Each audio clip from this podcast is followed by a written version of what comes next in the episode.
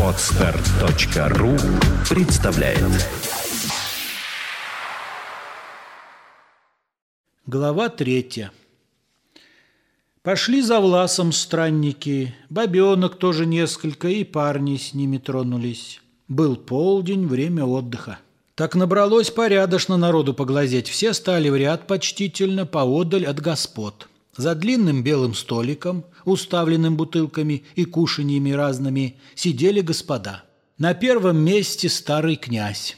Седой, одетый в белое, лицо перекошенное и разные глаза. В петлице крестик беленькой. Влас говорит Георгия Победоносца крест. За стулом в белом галстуке и пад, дворовый преданный, обмахивает мух. По сторонам помещика две молодые барыни, одна черноволосая, как свекла губы красные, по яблоку глаза, другая белокурая, с распущенной косой. Ах, косонька, как золото на солнышке горит. На трех высоких стульчиках три мальчика нарядные, салфеточки подвязанные под горло у детей. При них старуха-нянюшка, а дальше челядь разная. Учительницы, бедные дворянки, против барина гвардейцы черноусые, последыша сыны. За каждым стулом девочка, а то и баба с веткою обмахивает мух. А под столом мохнатые собачки белошерстые, борчонки дразнят их. Без шапки перед барином стоял бурмистр. «Э, «Скоро ли, — спросил помещик, кушая, — окончим синокос?» «Да как теперь прикажете? У нас по положению три дня в неделю барские. Стегла, работник с лошадью, подросток или женщина, да полстарухи в день. Господский срок кончается». «Ц-ц», — сказал Утятин князь, как человек, заметивший, что на тончайшей хитрости другого изловил. «Какой такой господский срок? Откуда вот ты взял его?» И на бурмистра верного навел пытливо глаз. Бурмистр потупил голову. «Как приказать изволите? Два-три денька хорошие, и сено вашей милости все уберем, Бог даст. Не правда ли, ребятушки?» Бурмистр воротит к барщине широкое лицо. За барщину ответила проворная Арефьевна, бурмистрова кума. «Вестимо так, Клим Яковлевич, покуда ведра держится, убрать бы сено барское, а наша подождет». «Бабенка, а умней тебя!» Помещик вдруг осклабился и начал хохотать. «Ха-ха, дурак! Ха-ха-ха! Дурак, дурак, дурак! Придумали! Господский срок! Ха-ха, дурак, дурак! Ха-ха! Господский срок вся жизнь раба! Забыли, что ли вы? Я Божию милостью и древней царской грамотой и родом и заслугами над вами, господин!» «Влас на зиме пускается. Что так?» – спросили странники. «Да отдохну пока. Теперь не скоро, князюшка, сойдет с коня любимого. С тех пор, как слух прошел, что воля нам готовится, у князя речь одна, что мужику у барина до света представления зажату быть в горсти». И точно, час без малого последыш говорил.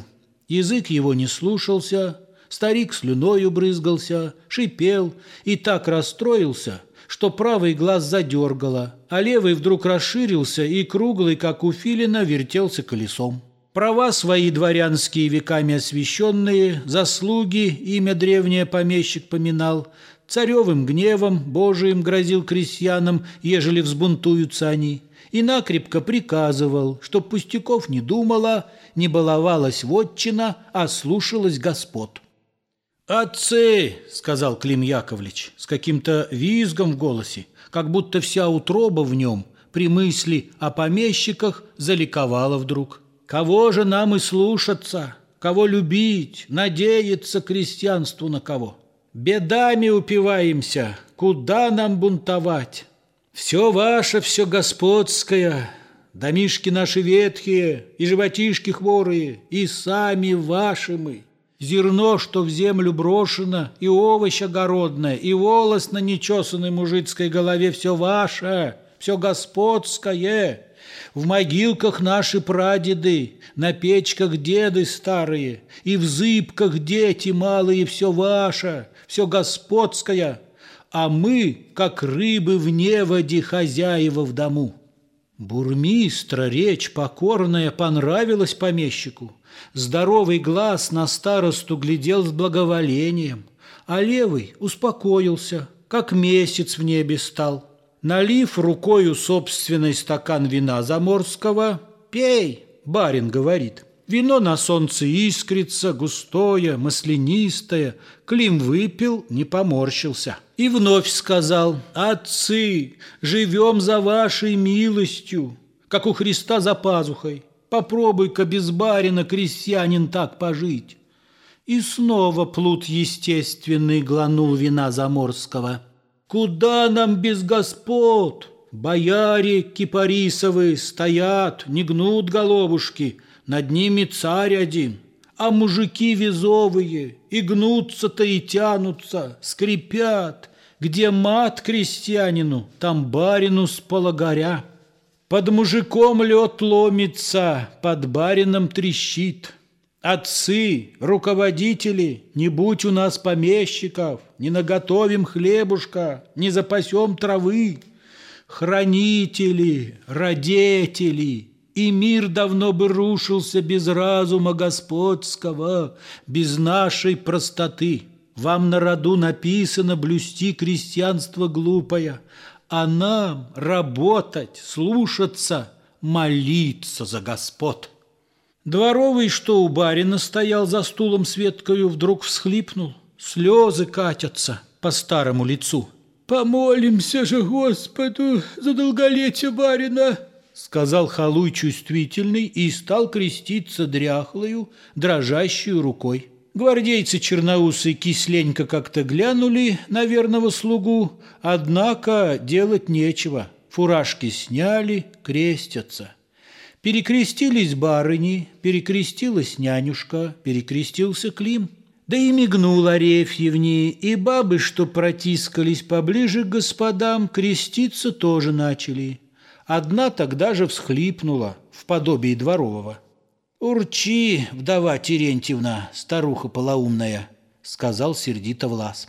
Из тучи солнце красное вдруг выглянуло, музыка протяжная и тихая послышалась с реки. Помещик так растрогался, что правый глаз заплаканный ему платочком вытерла сноха, с косой распущенной и чмокнула старинушку в здоровый этот глаз. «Вот», — молвил он торжественно сынам своим наследникам и молодым снохам, «желал бы я, чтобы видели шуты, врали столичные, что обзывают дикими крепостниками нас, чтобы видели, чтоб слышали». Тут случай неожиданный нарушил речь господскую — один мужик не выдержал, как захохочет вдруг. Задергало последыша, вскочил, лицом уставился вперед, как рысь высматривал добычу. Левый глаз заколесил. «Сыскать его! Сыскать бунтовщика!» Бурмистр в толпу отправился. Не ищет виноватого, а думает, как быть. Пришел в ряды последние, где были наши странники, и ласково сказал, «Вы люди чужестранные, что с вами он поделает? Подите кто-нибудь. Замялись наши странники. Желательно бы выручить несчастных вахлаков. Да барин глуп. Судись потом, как влепит сотню добрую при всем честном миру. «Иди-ка ты, Романушка», — сказали братья Губины. «Иди, ты любишь бар». «Нет, сами вы попробуйте». И стали наши странники друг дружку посылать. Клим плюнул. «Ну-ка, Власушка, придумай, что тут сделаем. А я устал, мне мочи нет». «Ну да, и врал же ты. Эх, Влас Ильич, где враки-то?» — сказал бурмистр с досадою. «Не в их руках мы, что ли? Придет пора последняя, заедем все в ухаб. Не выедем никак. В кромешный ад провалимся. Так ждет и там крестьянина работа на господ. Что ж там-то будет, Климушка? А будет, что назначено. Они в котле кипеть, а мы дрова подкладывать. Смеются мужики». Пришли сыны последыша. Эх, Клим чудак, да смеху ли? Старик прислал нас, сердится, что долго нет виновного. Да кто у вас сплошал? А кто сплошал, и надо бы того тащить к помещику, да все испортит он. Мужик богатый, питерщик. Видишь, принесла нелегкая домой его на грех. Порядки наши чудные ему пока в диковину. Так смех и разобрал. А мы теперь расхлебывай. Ну, вы его не трогайте, а лучше киньте жребий. Заплатим мы. Вот пять рублей. Нет, разбегутся все. Ну, так скажите барину, что виноват и спрятался. А завтра как? Забыли вы Агапа неповинного? Что ж делать? Вот беда. Давай сюда бумажку ту. Постойте, я вас выручу. Вдруг объявила бойкая бурмистрова кума и побежала к барину. Бух в ноги. Красно, солнышко, прости, не погуби, Сыночек мой единственный сыночек надурил, Господь его без разума пустил на свет, Глупешенек, идет из бани, чешется, Лаптишком вместо ковшика напиться норовит, Работать не работает, знай, скалит зубы белые, Смешлив, так Бог родил. В дому-то мало радости, избенка развалилась, Случается, есть нечего. Смеется дурачок. Подаст ли кто копеечку, ударит ли по темени, смеется дурачок. Смешлив, что с ним поделаешь? Из дурака родименький. И горе смехом прет. Такая баба ловкая. Орет, как на девишнике, целует ноги барину. «Ну, бог с тобой, иди», — сказал последыш ласково. «Я не сержусь на глупого, я сам над ним смеюсь». «Какой ты добрый!» — молвила сноха черноволосая, и старика погладила по белой голове. Гвардейцы черноусые словечко тоже вставили. Где ж дурно деревенскому понять слова господские, особенно последыша столь умные слова? А Клим полой суконную отер глаза бесстыжие и пробурчал. «Отцы, отцы, сыны Отечества!» Умеют наказать, умеют и помиловать. Повеселел старик, спросил вина шипучего. Высоко пробки грянули, попадали на баб. С испугу бабы визгнули, шарахнулись, старинушка захохотал. За ним захохотали барыни, за ними их мужья. Потом дворецкий преданный, потом кормилки, нянюшки, а там и весь народ. Пошло веселье, барыни по приказанию барина крестьянам поднесли. Подросткам дали пряников, девицам сладкой водочки, а бабы тоже выпили по рюмке простяку. Последы шпил да чокался, красивых снох пощипывал. «Вот так-то, чем бы старому лекарство пить», — заметил Лас. Он пьет вино стаканами, давно уж меру всякую, как в гневе, так и в радости, последыш потерял. Гремит на Волге музыка, поют и пляшут девицы, ну, словом, пир горой. К девицам присоседиться хотел старик, встал на ноги и чуть не полетел. Сын поддержал родителя. Старик стоял, притопывал, присвистывал, прищелкивал, а глаз свое выделывал, вертелся колесом. «А вы что ж не танцуете?» — сказал последыш барыням и молодым сынам. «Танцуйте, делать нечего». Прошлись они под музыку, старик их осмеял. Качаясь, как на палубе в погоду непокойную, представил он, как тешились в его-то времена. «Спой, Люба!» Не хотелось петь белокурой барыне, да старый так пристал. Чудесно спела барыня, ласкала слух та песенка негромкая и нежная, как ветер летним вечером, легонько пробегающий по бархатной муравушке, как шум дождя весеннего по листьям молодым. Под песню ту прекрасную уснул последыш, бережно снесли его в ладью и уложили сонного. Над ним с зеленым зонтиком стоял дворовый преданный, другой рукой отмахивал слепней и комаров. Сидели молча бравые грибцы, играла музыка, чуть слышно, лодка тронулась и мерно поплыла. У белокурой барыни коса, как флаг распущенный, играла на ветру. «Уважил я последыша», — сказал бурмистр, — «Господь с тобой, куражься, колобродь, не знай про волю новую, умри, как жил помещиком, под песни наши рабские, под музыку холопскую, да только поскорей». Дай отдохнуть крестьянину. Ну, братцы, поклонитесь мне. Скажи спасибо, Влас Ильич, я миру породел. Стоять перед последышем напасть, язык примелится, а пуще смех долит. Глаз этот как завертится, беда, глядишь, да думаешь, куда ты, друг единственный? По надобности собственной, аль по чужим делам. Должно быть, раздобылся ты курьерской подорожную. Чуть раз не прыснул я, мужик я пьяный, ветреный, В амбаре крысы с голоду подохли, дом пустеханяк.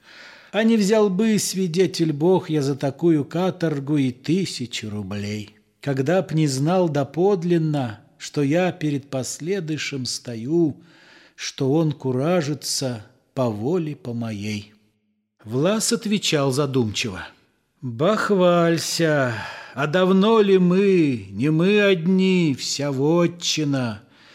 Да все крестьянство русское, не в шутку, не за денежки, не три-четыре месяца, а целый век. Да что уж тут, куда уж нам бахвалиться, недаром вахлаки». Однако Клима Лавина крестьяне полупьяные уважили. «Качать его! И ну качать! Ура!» Потом вдову Терентьевну с Гаврилкой, малолеточком, Клим посадил редком и жениха с невестой поздравил. Подурачились до сыта мужики. Приели все, все припили, что господа оставили, и только поздним вечером в деревню прибрели. Домашние их встретили известием неожиданным – Скончался старый князь. Как так? Из лодки вынесли его уж бездыханного. Хватил второй удар. Крестьяне пораженные переглянулись, крестятся, вздохнули. Никогда такого вздоха дружного, глубокого, глубокого не испускала бедная, безграмотной губернии деревня Вахлаки. Но радость их вахладская была непродолжительна. Со смертью последыша пропала ласка барская.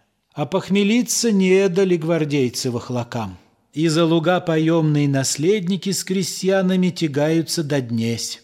Влас за крестьян ходатаем живет в Москве, был в Питере, а толку что-то нет.